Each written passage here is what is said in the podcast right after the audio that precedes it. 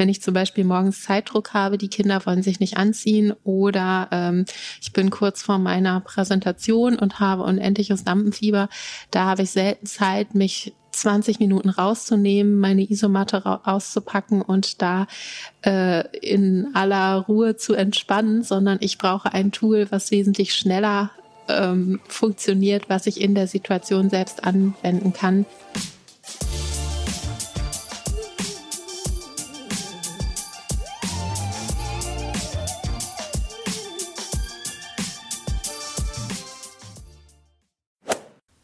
Hier ist Elliot aus der Achilles Runny Redaktion und heute geht es um etwas, was wir alle viel zu oft haben, nämlich Stress.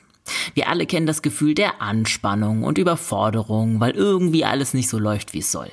Ein guter alter Long Run hilft den meisten von uns zwar meistens beim Entspannen, aber leider haben wir nicht in jeder Situation Zeit dafür. Genau deshalb haben wir uns eine Expertin auf dem Gebiet rangeholt, und zwar Professor Eva Asselmann. Sie ist Professorin für differenzielle und Persönlichkeitspsychologie und Autorin des Buches Easy Relax, raus aus der Stressfalle in 20 Sekunden. Ja, richtig gehört. Wir können Stress innerhalb von nur 20 Sekunden bewältigen. Und mit welchen Strategien das klappt, erfahrt ihr in der Podcast-Folge. In unserem Gespräch beleuchten wir außerdem, wieso unser Körper gestresst reagiert und ob es sowas wie guten Stress überhaupt gibt. Und natürlich sprechen wir auch darüber, welche Rolle Sport, spezifisch Laufen, bei der Stressbewältigung spielen kann. Und damit ganz viel Spaß beim Hören. Hi Eva, willkommen im Podcast. Ich freue mich sehr, dich heute hier als Gästin zu haben. Wie geht's dir? Wie ist dein Stresslevel gerade? Hi, ich freue mich auch sehr, dass du mich eingeladen hast. Mir geht es sehr gut. Die Sonne scheint heute. Ich war heute Morgen auch schon joggen vor Perfekt. der Arbeit, sodass mein Tag sehr gut angefangen hat. Ja, super. Wie ist es bei dir so vor, ähm, es ist jetzt kein Vortrag, aber es ist ja trotzdem irgendwie eine Sache, die aufgezeichnet wird, ein Gespräch. Ähm, bist du da vorher gestresst oder relativ entspannt, weil du das so oft machst? Gar nicht. Für mich ist das eher so ein Entspannungsmoment, dass ich mich so locker flockig mit jemandem eine Stunde unterhalten kann über Gott und die Welt. Natürlich auch mein Forschungsthema. Ähm, aber dadurch, dass ich relativ viel spreche, berufsbedingt, ich gebe ja Vorlesungen, Seminare, Praktika bei der Arbeit, ähm, ja, ist das für mich eher Routine und ich habe auch schon einige Podcasts aufgenommen. Das hat mir immer sehr, sehr viel Spaß gemacht. Ja, finde ich cool. Ich meine, ich würde sagen, ich bin trotzdem noch vor jeder Podcastaufnahme aufgeregt. Aber ich habe mich auch bei meiner Recherche gefragt, ist Aufregung überhaupt das gleiche wie Stress? Oder gibt es da einen Unterschied? Aufregung ist eine spezielle Form von Stress, ja, mhm. wo wir auch in Stress geraten.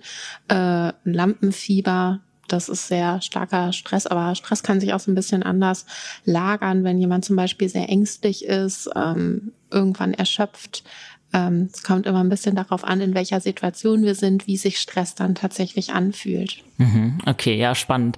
Ähm, hab auf jeden Fall Bock, jetzt mit dir in das Thema einzusteigen. Ähm, vielleicht fangen wir auch da mal direkt gleich ganz grundlegend an. Ähm, welche Rolle spielt ein Stress eigentlich in unserem Leben? Weil Stress muss ja aus irgendeinem Grund in uns entstehen. Also ist das so eine Art Mechanismus für irgendwas? Ja, ganz genau. Stress ist ein evolutionär ähm, bedingter Mechanismus, der extrem hilfreich und überlebensnotwendig ist. Denn Stress versetzt uns in die Lage, dass wir auf erhöhte Anforderungen in unserer Umgebung besser reagieren können, ähm, indem unser Blutdruck steigt, das Herz beginnt zu rasen, die Muskelspannung steigt. All das sind typische Stressreaktionen, die in unserem Körper ablaufen und die dazu dienen, dass wir leistungsfähiger sind und bestmöglich reagieren können in dieser ähm, ja anspruchsvollen Situation. Mhm, okay. Und unser Körper, also ist das dann quasi alles durch das Gehirn gesteuert oder wie genau? Also ich weiß, dass es nämlich zum Beispiel auch das Thema Stresshormone gibt, ne? Das wird ja irgendwie ausgesetzt mhm. bei Stress. Können wir da vielleicht auch noch mal ein bisschen genauer drauf eingehen, so was genau im Körper dabei passiert? Mhm. Über unsere Sinnesorgane, auch über das Gehirn nehmen wir ja wahr, was in unserer Umgebung passiert. Wir verarbeiten das natürlich auch geistig und unser Körper reagiert dann darauf. Diese Reaktionen, die laufen nicht alle bewusst ab, sondern viele ähm, Reaktionen sind sehr, sehr schnell, ehe wir das überhaupt begreifen können. Äh, wir kennen das alle, wenn wir zum Beispiel über die Straße laufen, dann kommt da ein Auto und wir erschrecken uns zu Tode, mhm. dass das Auto uns ja irgendwie hätte umfahren können oder so. Dann sind das sehr, sehr schnelle Schreckreaktionen, die in unserem Körper ähm, vor sich gehen, auf die wir bewusst ja gar keinen Einfluss haben. Das ist sehr, sehr schnell und sind Mechanismen, die sehr, sehr tiefgreifend in uns ablaufen. Hm. Und ähm, ich glaube, sowas wie äh, Noradrenalin und Adrenalin wird, glaube ich, immer ausgeschüttet. Ne?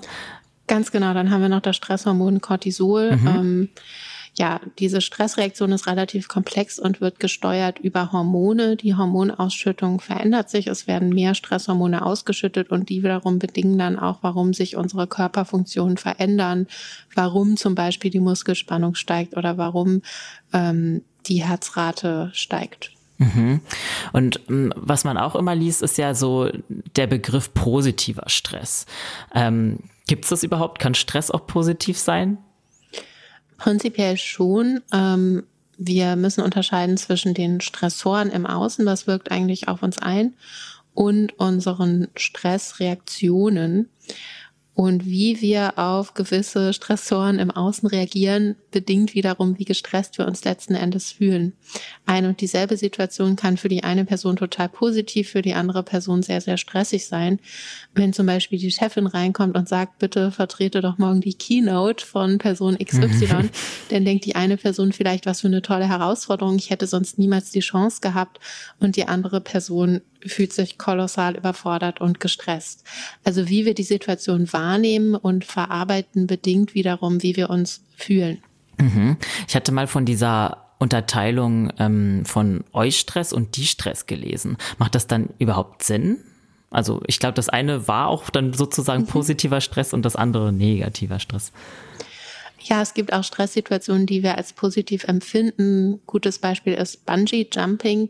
Es gibt ja Personen, die setzen sich willentlich dieser Stresssituation aus, weil sie das als ja positiv als aufregend empfinden, wenn sie in diese Stresssituation kommen und das hat dann erstmal keine negativen Konsequenzen. Stress ist, wenn er akut anhält, das wäre ja beim Bungee Jumping der Fall, ähm, erstmal nichts Negatives. Problematisch wird Stress immer erst dann, wenn er sehr lange andauert, sehr, sehr intensiv ist und wir keine Chance haben, uns davon zu erholen. Denn wir verpulvern ja sehr viele Ressourcen in der Stresssituation, weil wir maximal leistungsfähig sind. Und diese verpulverten Ressourcen, die ganze Energie, die muss ja irgendwie wieder aufgefüllt werden. Wenn wir keine Möglichkeit haben, eine Pause einzulegen, uns wieder zu erholen, dann können negative Folgen aufgrund von Stress auftreten. Mhm. Ähm, und was sind denn so Symptome, die noch durch Stress auftreten können? Also vielleicht eher durch dauerhaften Stress, nehme ich mal an. Ich denke mal, von einer Stresssituation hat man ja meistens noch nicht so schwerwiegende Symptome, oder?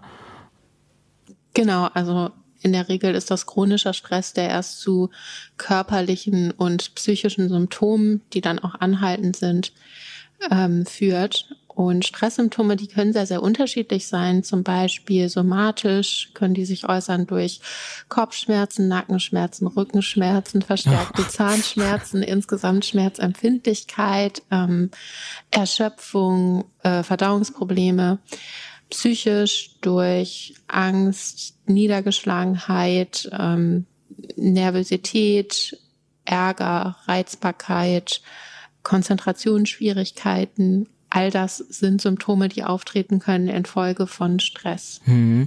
Das ist ja voll spannend, weil das so breit gefächert ist. Auch gerade als du gesagt hast, Niederschlagenheit, hätte ich gar nicht unbedingt sofort mit Stress assoziiert, weil für mich Stress auch immer so ein Zustand der Aufgeregtheit mhm. irgendwie ist. Ne? Ist das dann zum Beispiel mit Menschen, denen du zusammenarbeitest, äh, erkennen die solche Situationen dann direkt überhaupt als Stress? Also was wie Niedergeschlagenheit zum Beispiel? Mm, das ist unterschiedlich ähm, und häufig ist der erste Punkt, wenn man an Stress arbeitet, ähm, das zu tracken, damit man die Zusammenhänge besser versteht. Und Niedergeschlagenheit kann auftreten, wenn ich mich zum Beispiel sehr, sehr hilflos fühle, wenn ich chronisch überfordert bin, über einen langen Zeitraum das Gefühl habe, ich pack das nicht, ich verliere die Kontrolle, alles strömt über mich ein, ist viel zu viel, dass ich dann irgendwann hilflos in mir zusammensinke und resigniere und mich dann natürlich niedergeschlagen fühle. Mhm. Und bei so ganz krassen äh, Stresssituationen oder sehr lang anhaltigen Stresssituationen, da gibt's ja auch Leute, die zum Beispiel gar nicht schlafen können und nicht oder auch sogar nichts runterkriegen. Ne? Du hast ja auch schon von irgendwie Verdauungsproblemen und sowas gesprochen. Ähm, was es dann am Ende wird, ist das einfach nur individuell? Also woran liegt es, dass uns, dass manche solche Symptome kriegen und manche ganz andere? Ja, da scheint es tatsächlich individuelle Dispositionen zu geben, ähm, wie wir darauf reagieren. Also die eine Person hat einen empfindlichen Magen, die andere Person neigt eher zu Migräne, ähm, die dritte Person wiederum reagiert mit Kopfschmerzen. Da scheint es tatsächlich so individuelle Prädispositionen zu geben, wo unser persönlicher Wunderpunkt ist. Mhm.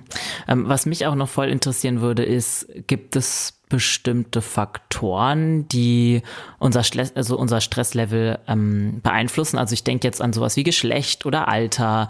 Hat das einen Einfluss auf unsere Gestresstheit? Hm, definitiv. Wir sprechen da in der Psychologie immer von einer multifaktoriellen Bedingtheit. Sprich, es gibt viele verschiedene Faktoren, die einen Einfluss darauf haben, wie wir uns fühlen und wie gestresst wir sind. Das sind einmal Faktoren in uns selbst, zum Beispiel unsere genetische Veranlagung, unsere Persönlichkeit, das Geschlecht, ähm, das Alter, aber auch umweltbedingte Faktoren. Wie sind wir zum Beispiel aufgewachsen? Was haben wir im Elternhaus gelernt? Wie wir mit Stress umgehen können? Äh, wie hoch ist überhaupt die Anforderungen in unserer Umwelt? Überfordert uns der Job? ähm, ist es zu Hause sehr, sehr stressig. Ähm, solche Faktoren spielen da alle mit rein. Und wenn die allgemeine Gemengelage sehr, sehr ungünstig ist, wenn also verschiedene Risikofaktoren aufeinandertreffen und wir dann in eine Situation geraten, die besonders herausfordernd ist, beispielsweise ein Schicksalsschlag, ein schwerer Umf Unfall, ein Todesfall, Jobverlust, wie auch immer, dann kann es passieren, dass Personen so sehr gestresst sind, dass sie zum Beispiel eine psychische Störung oder andere psychosomatische Schwerden, Beschwerden entwickeln. Ja, das ist ja krass. Ähm, da spricht man ja auch ganz oft vom, äh, von dem Wort Burnout. Äh, ist äh, Burnout eine richtige Diagnose oder sagt man das immer nur so? Weil das wird ja immer irgendwie in, äh, ja, im Kontext von Stress erwähnt. Ja, da scheiden sich so ein bisschen die Geister, beziehungsweise man ist sich in der Wissenschaft noch nicht ganz einig oder ähm, es ist noch nicht ganz klar, ob Burnout eine eigenständige Erkrankung ist oder eine bestimmte Form der Depression, nämlich eine Erschöpfungsdepression. Die Symptome sind da ja relativ überschneidend ähm, hin zur Depression. Mhm, okay, ja, spannend auf jeden Fall. Damit es zu Burnout kommt, muss es auch eine sehr lange, langer chronischer Stressverlauf gewesen sein, oder? Genau, das ist meistens so bei psychischen Erkrankungen, auch beim Burnout. Das entsteht nicht von heute auf morgen. Ich bin heute noch gelassen und entspannt und morgen im Burnout, sondern das ist etwas, was sich mit der Zeit ähm, zuspitzt. Ich werde immer gestresster, immer erschöpfter und irgendwann komme ich dann an einen Punkt, wo ich zusammenbreche und nichts geht mehr und von heute auf morgen dann äh, ja das Problem da ist, wo, ich es nicht mehr leugnen kann. Aber in der Regel gibt es schon Frühwarnsymptome und allererste Anzeichen, die schon lange vorher ersichtlich waren. Mhm. In dem ähm, Buch sprichst du ja auch von dem Wort Stressfalle. Vielleicht hängt das ja auch so ein bisschen damit zu tun, dieses irgendwie ähm, ja, dieser, dieser lange Verlauf an Stress mit vielleicht auch Symptomen, die schon vorher ersichtlich waren. Wollen wir darauf noch mal ein bisschen eingehen? Vielleicht kannst du uns mal erklären, was du mit Stressfalle meinst und woran man erkennt, dass man in so einer Stressfalle ist. Weil mhm. gerade die Symptome sind ja dann entscheidend. Ähm, mhm. Die muss man ja früh erkennen, scheinbar. Ja, häufig ist diese Entwicklung ein dynamischer Prozess, der sich mit der Zeit zuspitzt. Ich bin also erst so ein bisschen gestresst, allmählich noch gestresster.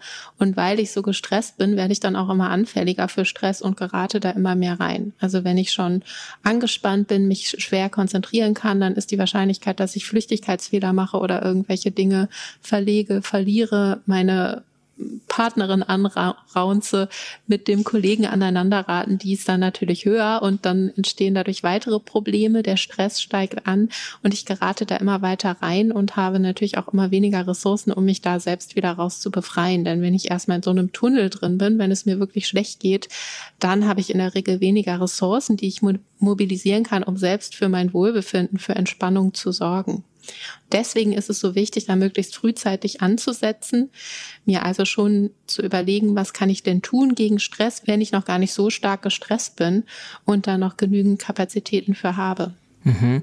Aber woher weiß ich das selber? Also wir haben ja alle irgendwie Stress im Alltag, ne? Also wie viel Stress ist noch normal und wann kippt es in so ein gefährliches äh, Level, nenne ich es jetzt mal? Mhm. Ja, das ist schwer zu beantworten und variiert auch ein bisschen von Person zu Person. Und die Kriterien, die man da in der Psychologie anwendet, die sind auch eher subjektiv. Man fragt also Personen immer nach ihrem äh, Befinden, wie sie sich fühlen. Und da ist der Referenzrahmen natürlich kein objektiver, sondern ein subjektiver. Es hängt immer ab von deiner individuellen Wahrnehmung. Wie belastet fühlst du dich? Ähm, von daher ist diese Grenze sehr schwer zu ziehen. Es hilft aber im Alltag, ähm, immer mal wieder in sich zu gehen, anzuhalten und sich zu überlegen, wie geht's mir eigentlich gerade?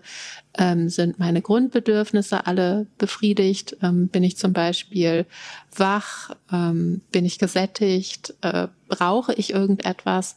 Wie geht es mir emotional? Welche Gefühle kommen gerade in mir hoch? Ähm, und wenn wir das tun, häufiger mal im Alltag, also ganz achtsam überlegen, wie bin ich gerade hier im Hier und Jetzt, dann hilft es schon, dieses Feeling dafür zu verbessern. Hm, ja, ich kann mir vorstellen, dass es sehr wichtig ist. Das machen ja auch, glaube ich, leider die wenigsten, also mich eingeschlossen. So dieses Innehalten zwischendurch ist leider nicht was, was man so richtig verinnerlicht hat im wahrsten Sinne des Wortes, sondern wozu man sich wahrscheinlich am Anfang auch erstmal total zwingen muss, ne? Ja, klar, am Anfang kann das schwierig sein, sich so ein Habit zu erarbeiten. Ähm, ich empfehle da, sich zum Beispiel einen Timer zu stellen mit dem Smartphone, dass es einfach ein paar Mal am Tag piept und ich dann ganz kurz in mich gehe, wie geht's mir jetzt gerade, weil sonst kann man das sehr leicht wieder vergessen. Ja, ja aber muss ich auf jeden Fall auch mal selber probieren. Ähm, ja, bevor wir jetzt noch auf äh, andere Methoden vielleicht eingehen, würde ich auch noch ein bisschen gern über Stress und Sport sprechen, weil das natürlich gerade auch unsere HörerInnen super doll interessiert. Wir sind ja ein LäuferInnen-Podcast. Ähm, und also mich hat, also ich habe mich damit beschäftigt mit der Frage, ähm, wie sich Stress zum Beispiel auf unsere Leistungsfähigkeit auswirken kann oder auch andersrum. Ähm, wie ist denn das genau? Macht uns Stress manchmal auch leistungsfähiger oder ist das immer eigentlich was Negatives, jetzt auch gerade hinsichtlich des Sports? Da kommt es auch wieder auf die Dauer an. Wenn ich also nur kurzzeitig gestresst bin, kann es schon sein, dass ich dann leistungsfähiger bin. Zum Beispiel bei einem Wettkampf, dass ich dann schon ähm, ja gut angespannt bin und energetischer, als ich das wäre zu irgendeinem anderen Zeitpunkt, wo ich gerade sehr unmotiviert bin zu trainieren. Äh, wenn ich allerdings dann dauerhaft gestresst bin, dann wird auch im Sport meine Leistungsfähigkeit absinken. Also es kommt immer auf diese Balance zwischen Anspannung und Entspannung beziehungsweise zwischen Stress und weniger Stress an. Mhm. und andersrum, also welche Auswirkungen kann zum Beispiel das Laufen auf den Stress haben oder auf die Stressbewältigung? einen sehr, sehr positiven Effekt. Da gibt es auch Studien zu, dass ähm, Sport, Bewegung im Alltag den Stresspegel senkt, sich positiv auswirkt insgesamt auf die Gesundheit, auf das Wohlbefinden. Und gerade wenn ich einen Job habe, wo ich sehr viel drin bin, sitze, nachdenke, mich vor allen Dingen geistig betätige, ähm, da kann Laufsport ein total gutes Pendant sein aus verschiedenen Gründen. Gerade wenn ich draußen laufe, da bewege ich mich an der frischen Luft. Ähm, ich bekomme den Kopf frei, ich sehe mal was anderes, ich bin dem Tageslicht ausgesetzt. Also ein Konglomerat an sehr viel positiven Aspekten, die da zusammenkommen. Hm. Und lassen sich durch das Laufen theoretisch auch potenziell psychische Erkrankungen vorbeugen? Kann man das so pauschal sagen? Man weiß aus verschiedenen Studien, dass körperliche Bewegung, Sport, auch gerade Ausdauersport positive Effekte hat auf das Befinden, dass da zum Beispiel vermehrt Glückshormone auch durch ausgeschüttet werden, wodurch sich die Stimmungslage von Personen ähm, verbessert. Das ist jetzt natürlich nicht das All Allheilmittel, sondern ein wichtiger Wirkfaktor, der auch in der Prävention ähm, ja, Berücksichtigung findet in Bezug auf Depressionen und Angststörungen, aber auch andere psychische Störungen. Also das kann sehr äh, positive Effekte haben auf unser Befinden, auf unsere Psyche und dort auch vorbeugend wirken. Mhm. Ich habe mich, ähm, ich hatte das auch gehört tatsächlich, dass gerade der Ausdauersport besonders gut gegen Stress helfen soll. Ähm, warum ist denn das eigentlich so? Also warum wird speziell der Ausdauersport als sowas also so positiv gesehen, ähm, ist es dann so im Umkehrschluss, dass zum Beispiel kurze Kraftsporteinheiten nicht so gut gegen Stress helfen? Und wenn ja, warum? Wahrscheinlich liegt es daran, dass erst durch diese Kontinuität, dass wir also zumindest über ein gewisses Zeitintervall körperlich aktiv sind, ähm, gewisse äh, Stoffwechsel, körperliche Prozesse in Gang kommen, äh, wodurch sich dann auch die Ausschüttung von ähm, Neurotransmittern, von Hormonen verändert. Ah, okay, das ergibt Sinn. Äh, und was, was würdest du uns sagen, was sind so dann typische Sportarten, die sich besonders gut eignen zur Stressbewältigung? Jetzt vielleicht außer Laufen? Da kommt es sehr stark auf die individuellen Präferenzen an. Es gibt ja Leute, ähm, die machen lieber Gruppensport, andere Leute eher Individualsport, dann gibt es Personen, die mögen Kraftsport, andere Ausdauersport und eine ganz wichtige Komponente dabei ist natürlich, was macht mir denn Spaß, ähm, was bereitet mir Freude. Joggen kann eine unheimliche Ressource sein, wenn ich das gerne mache, wenn ich das als mein Hobby betrachte. Es gibt aber auch Personen, die hassen das einfach hm, nur ja. und die werden sich dann wahrscheinlich eher gestresst fühlen dabei. Ja, okay. Also es ist sehr individuell, weil ich habe mich halt gefragt, ob halt sowas, ob man pauschal sagen kann, ob zum Beispiel Yoga Yoga besser als Boxen oder so ist. Weil Boxen vielleicht, weiß ich nicht, den, also anders. Es ist natürlich wirklich eine andere Art, mit Stress umzugehen, bei einem sehr, in Anführungszeichen, aggressiven Sport versus bei einem sehr ruhigen, entspannten Sport. Ja, auch da kommt es darauf an, wie ich persönlich auf Stress reagiere. Es gibt ja Personen, die werden sehr schnell verärgert, sehr aggressiv, sehr reizbar, wenn sie gestresst sind. Bei denen wäre Boxsport eventuell empfehlenswert. Und dann gibt es Personen, die sind sehr ängstlich, dauerangespannt. Äh, denen hilft möglicherweise die Yoga-Intervention besser, um mit Stress umzugehen. Ah, okay, spannend. Ja, wenn wir von Sport sprechen, äh, sprechen wir auch ganz oft ein bisschen auch äh, über das Thema Ernährung, weil das halt viele von unseren LäuferInnen da draußen natürlich auch, das geht so ein bisschen Hand in Hand. Und ist es so, dass die Ernährung auf unsere Fähigkeit der Stressbewältigung auch einen Einfluss hat oder nicht? Auch ähm, insgesamt ein gesunder Lebensstil. Dazu gehört auch eine gesunde Ernährung tragen dazu bei, dass mhm. wir uns auch weniger gestresst fühlen. Mhm. Also man kann das jetzt schwer runterbrechen auf einzelne Nahrungsmittel, aber wenn ich mich gut ernähre, ausgewogen, wenn ich regelmäßig Nahrung zu mir nehme, da auch ein wenig drauf achte, dann hat das durchaus positive Effekte und ist definitiv besser, als wenn ich mich von Junkfood, von Süßigkeiten äh, kombiniert mit Alkohol ernähre. Ja, okay. Das war wahrscheinlich keine große Überraschung für uns da draußen, aber ist trotzdem gut, dann nochmal äh, dein Feedback zuzuhören. Ja, dann lass uns doch mal gerne ein bisschen auf Strategien gegen Stress angehen, weil das natürlich auch eine Sache ist, die super viele von uns jetzt mitnehmen wollen aus der Folge. Deswegen fangen wir vielleicht mal ganz grundlegend an. Ähm, was wäre so der erste Tipp, den du einer Person geben würdest, ja, die sich in der Stressfalle befindet? Mm, wichtig ist hier erstmal die Selbstreflexion, also herauszufinden, wann bin ich eigentlich gestresst, wie äußert sich das bei mir und wie ist da die Dynamik dahinter. Ähm, das zu verstehen, denn häufig gibt es ja so ein, so ein Background und ich muss erstmal verstehen, welche Dinge in meinem Alltag stressen mich eigentlich, damit ich mir im nächsten Schritt dann überlegen kann, was könnte ich denn effektiv dagegen tun. Mhm. Ähm, in deinem Buch, ähm, also dein Buch heißt ja Easy Relax, aber auch mit dem Zusatz raus aus der Stressfalle in 20 Sekunden. Das heißt, du gibst dir auch Hacks gegen Stress ähm, die also innerhalb von 20 Sekunden sozusagen den Stress reduzieren können. Ich kann mir vorstellen, dass das sich ganz viele Leute da draußen gar nicht vorstellen können. Wie kann man innerhalb von 20 Sekunden Stress reduzieren? Ähm, erzähl doch mal, wie genau das funktioniert. Das ist natürlich ein großer Schatz, wenn man den verstanden hat. Absolut. In dem Buch geht es um eine spezielle Entspannungstechnik und zwar die Methode der angewandten Entspannung beziehungsweise Easy Relax.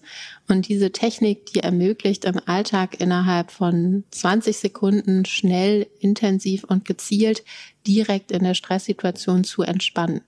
Also ich gerate dann in eine stressige Situation, merke, wie die allerersten Symptome hochkommen und zack, kann mich dann innerhalb weniger Augenblicke wieder runterbringen, um zu verhindern, dass sich diese Symptome, das Stresslevel immer weiter aufschaukeln und hochpushen. Ähm, damit ich das irgendwann beherrsche, muss ich da erstmal drauf hintrainieren. Ähm, deswegen gibt es ein Trainingsprogramm mit acht Schritten. Mit Hilfe dieses Programms können Personen systematisch erlernen, ähm, sich so schnell im Alltag dann zu entspannen. Mhm. Das erste Modul ist die progressive Muskelentspannung. Da erlernt man ja, sich intensiv innerhalb von mehreren Minuten zu entspannen. Dieses Verfahren ist relativ gut etabliert, kennt vielleicht auch der ein oder andere. Diese Entspannungsfertigkeit, die wird dann immer weiter abgekürzt und runtergebrochen auf wenige Sekunden und im letzten Schritt aus einer neutralen, eher entspannten Situation übertragen in den Alltag. Ich trainiere also ganz gezielt, mich nicht nur in unaufregenden Situationen, sondern auch in herausfordernden äh, Kontexten gezielt runterzubringen. Hm. Ja, der Begriff progressive Muskelentspannung ist jetzt vielleicht nicht allen ganz klar, was das bedeutet. Ähm, was heißt denn das jetzt in dem Kontext deiner, deines Trainingsprogramms? Die progressive Muskelentspannung ist ein super gut etabliertes Verfahren. Ähm, Gibt es auch ganz viele Kurse, die zum Beispiel von der Krankenkasse erstattet werden. Und zwar setzt man sich da bequem hin und man geht dann nach und nach die einzelnen Muskelpartien des Körpers durch, ähm, spannt die kurz an, ganz leicht und entspannt die danach vollständig, bis der gesamte Körper tiefenentspannt ist. Und gerade für AnfängerInnen ist diese Technik besonders gut geeignet, denn wenn ich meinen Muskel kurz anspanne und dann wieder entspanne, kann ich ganz gut diese Differenz wahrnehmen zwischen der Anspannung und der Entspannung. Im Alltag sind wir ja häufig dauerangespannt und wir merken das gar nicht mehr so richtig. Ähm, wenn zum Beispiel immer unser Nacken angespannt ist oder immer unser Kiefer aufeinander gepresst, dann hm. fällt uns das gar nicht mehr auf.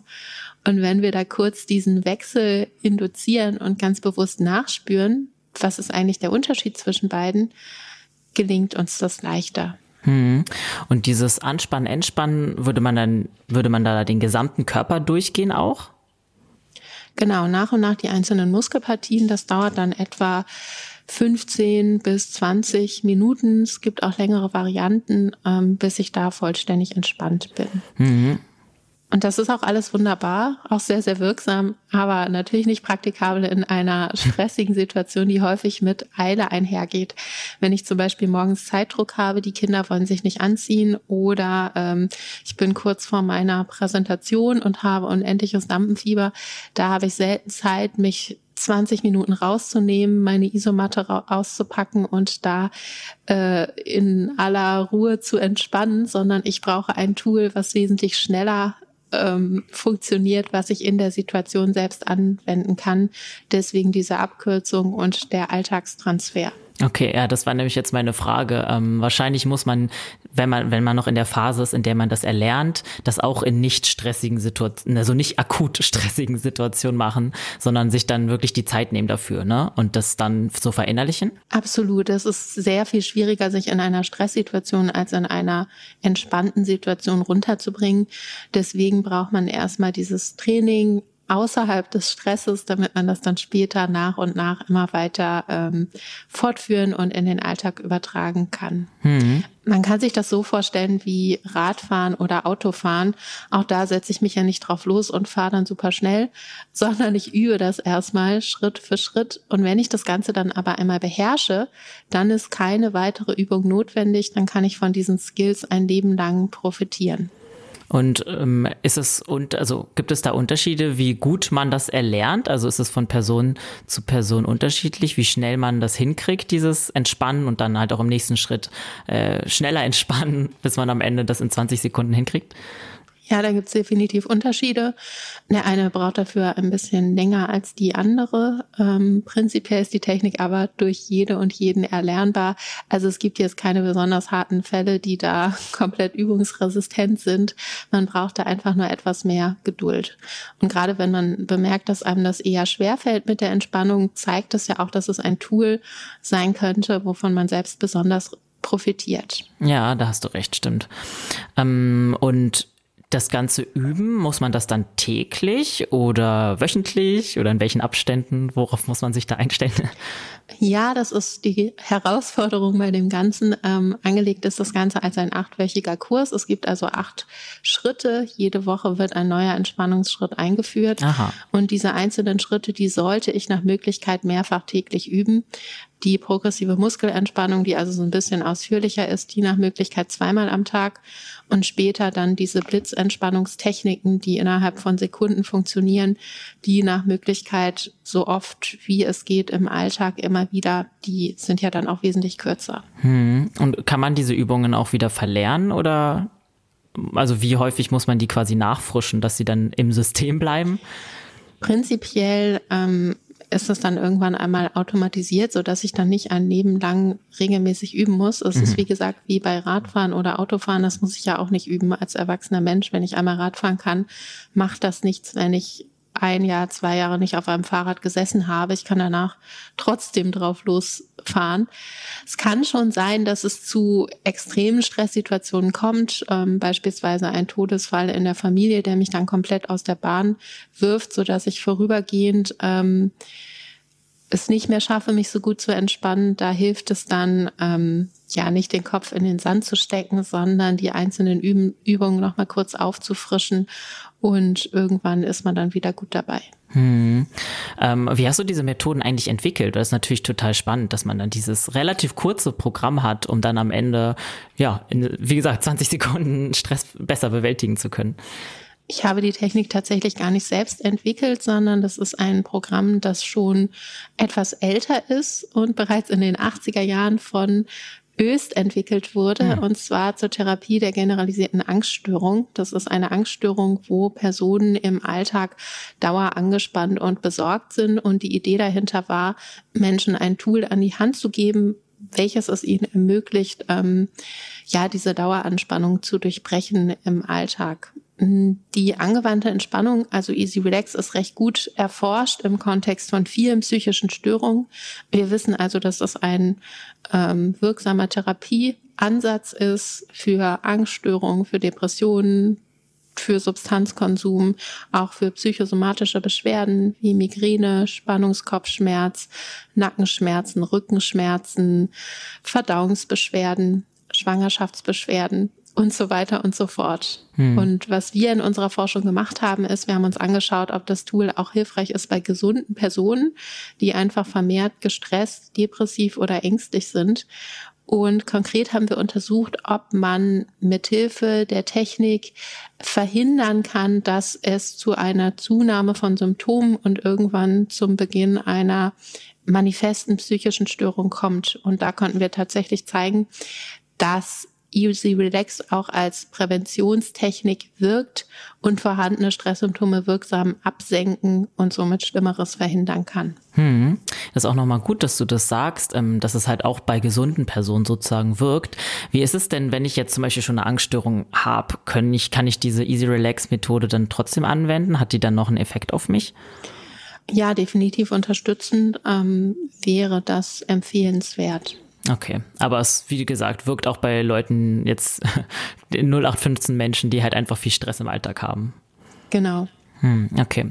Äh, mich hat das auch ein bisschen an autogenes Training erinnert, tatsächlich, als ich das gelesen habe mit dieser Muskel-Relax-Methode.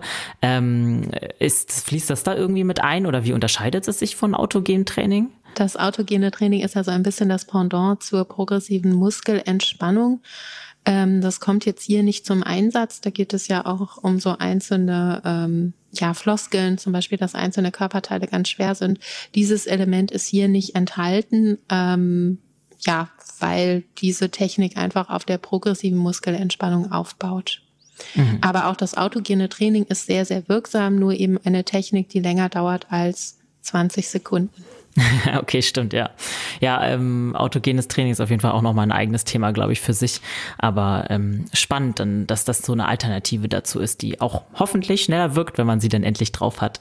Okay, dann ähm, danke schon mal, dass du uns so, äh, ja, so einen exklusiven Einblick in diese Easy Relax Methode gegeben hast. Vielleicht hast du jetzt auch noch für unsere HörerInnen da draußen ein paar andere Tipps, die wir im Alltag so verwenden können, um uns, ja, vielleicht resistenter gegen Stress zu machen oder auch einfach achtsamer uns also gegenüber unserer eigenen Stressfallen zu machen, damit wir da nicht so gefangen sind oder reintappen?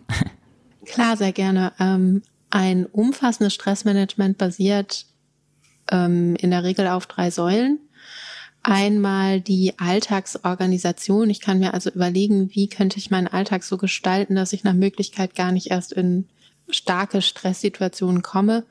Beispielsweise, indem ich mein Workload kurz oder zumindest langfristig reduziere, lerne Dinge abzugeben, Nein zu sagen, mich besser abzugrenzen, weniger perfektionistisch zu sein, ähm, aber auch rechtzeitig anfange, Dinge zu erledigen, zum Beispiel mich nicht erst einen Tag vor der Klausur darauf vorbereite, sondern schon mhm. äh, frühzeitig einige Wochen vorher damit anfange.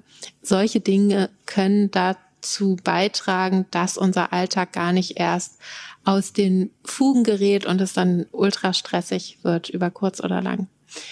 Dann das mentale Stressmanagement, da geht es darum, wie gehe ich eigentlich mit Herausforderungen im Alltag um.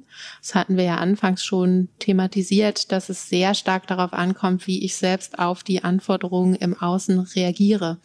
Wenn ich zum Beispiel sehr, sehr perfektionistisch bin, wenn ich glaube, ich könnte nie Nein sagen, ich darf andere nicht enttäuschen, ähm, ich bin ein Versager und kriege gar nichts hin, dann sind das so innere Einstellungen, die nicht dazu beitragen, dass ich entspannter werde, sondern eher Situationen weiter anheizen. Ich könnte also meine, ja, meine Einstellung zu den Dingen hinterfragen. Da gibt's auch verschiedene Reflexionsübungen, unter anderem auch in meinem Buch, ähm, die helfen, da mental entspannter umzugehen.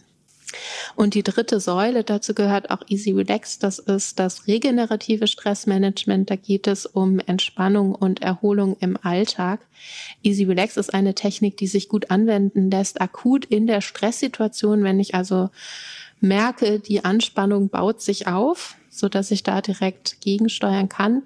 Ähm, sehr gut kombinieren kann man das mit äh, größeren Entspannungseinheiten, mit anderen ähm, Tools, um langfristig erholt und entspannt zu bleiben. Ich könnte mir zum Beispiel ein Hobby suchen, was mir Spaß macht und was mir Ausgleich schafft. Das könnte Laufen sein oder ja, auch perfekt. eine andere Sportart. Ähm, dann könnte ich regelmäßig auch längere ähm, Entspannungsübungen praktizieren, wie das autogene Training, zum Beispiel nach Feierabend oder Yoga oder ich könnte meditieren, was auch immer mir gut tut und mich runterbringt.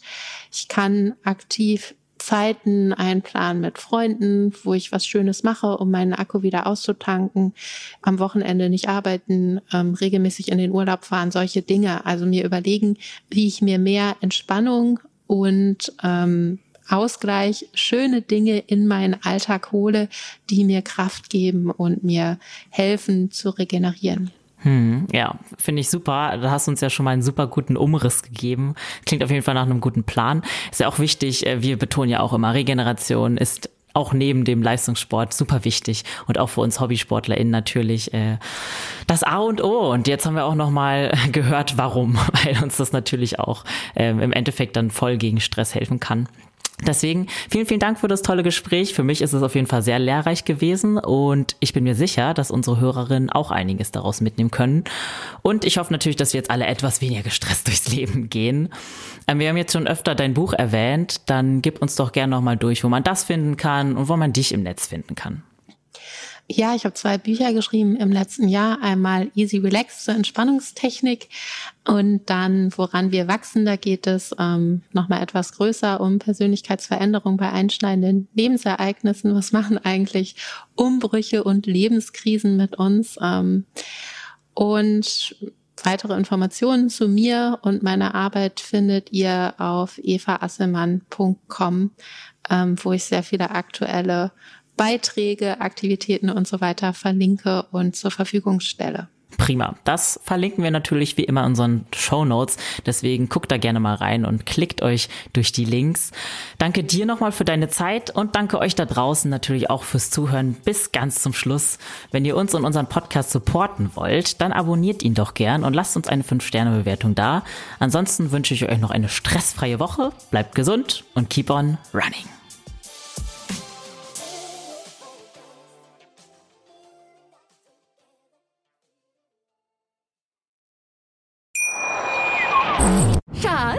Bin neu verliebt. Was?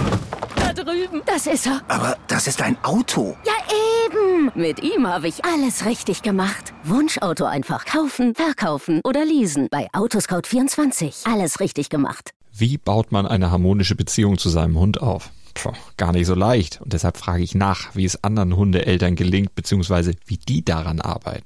Bei Iswas Dog reden wir dann drüber. Alle 14 Tage neu mit mir, Malte Asmus und unserer Expertin für eine harmonische Mensch-Hund-Beziehung, Melanie Lippisch. Iswas Dog mit Malte Asmus. Überall, wo es Podcasts gibt.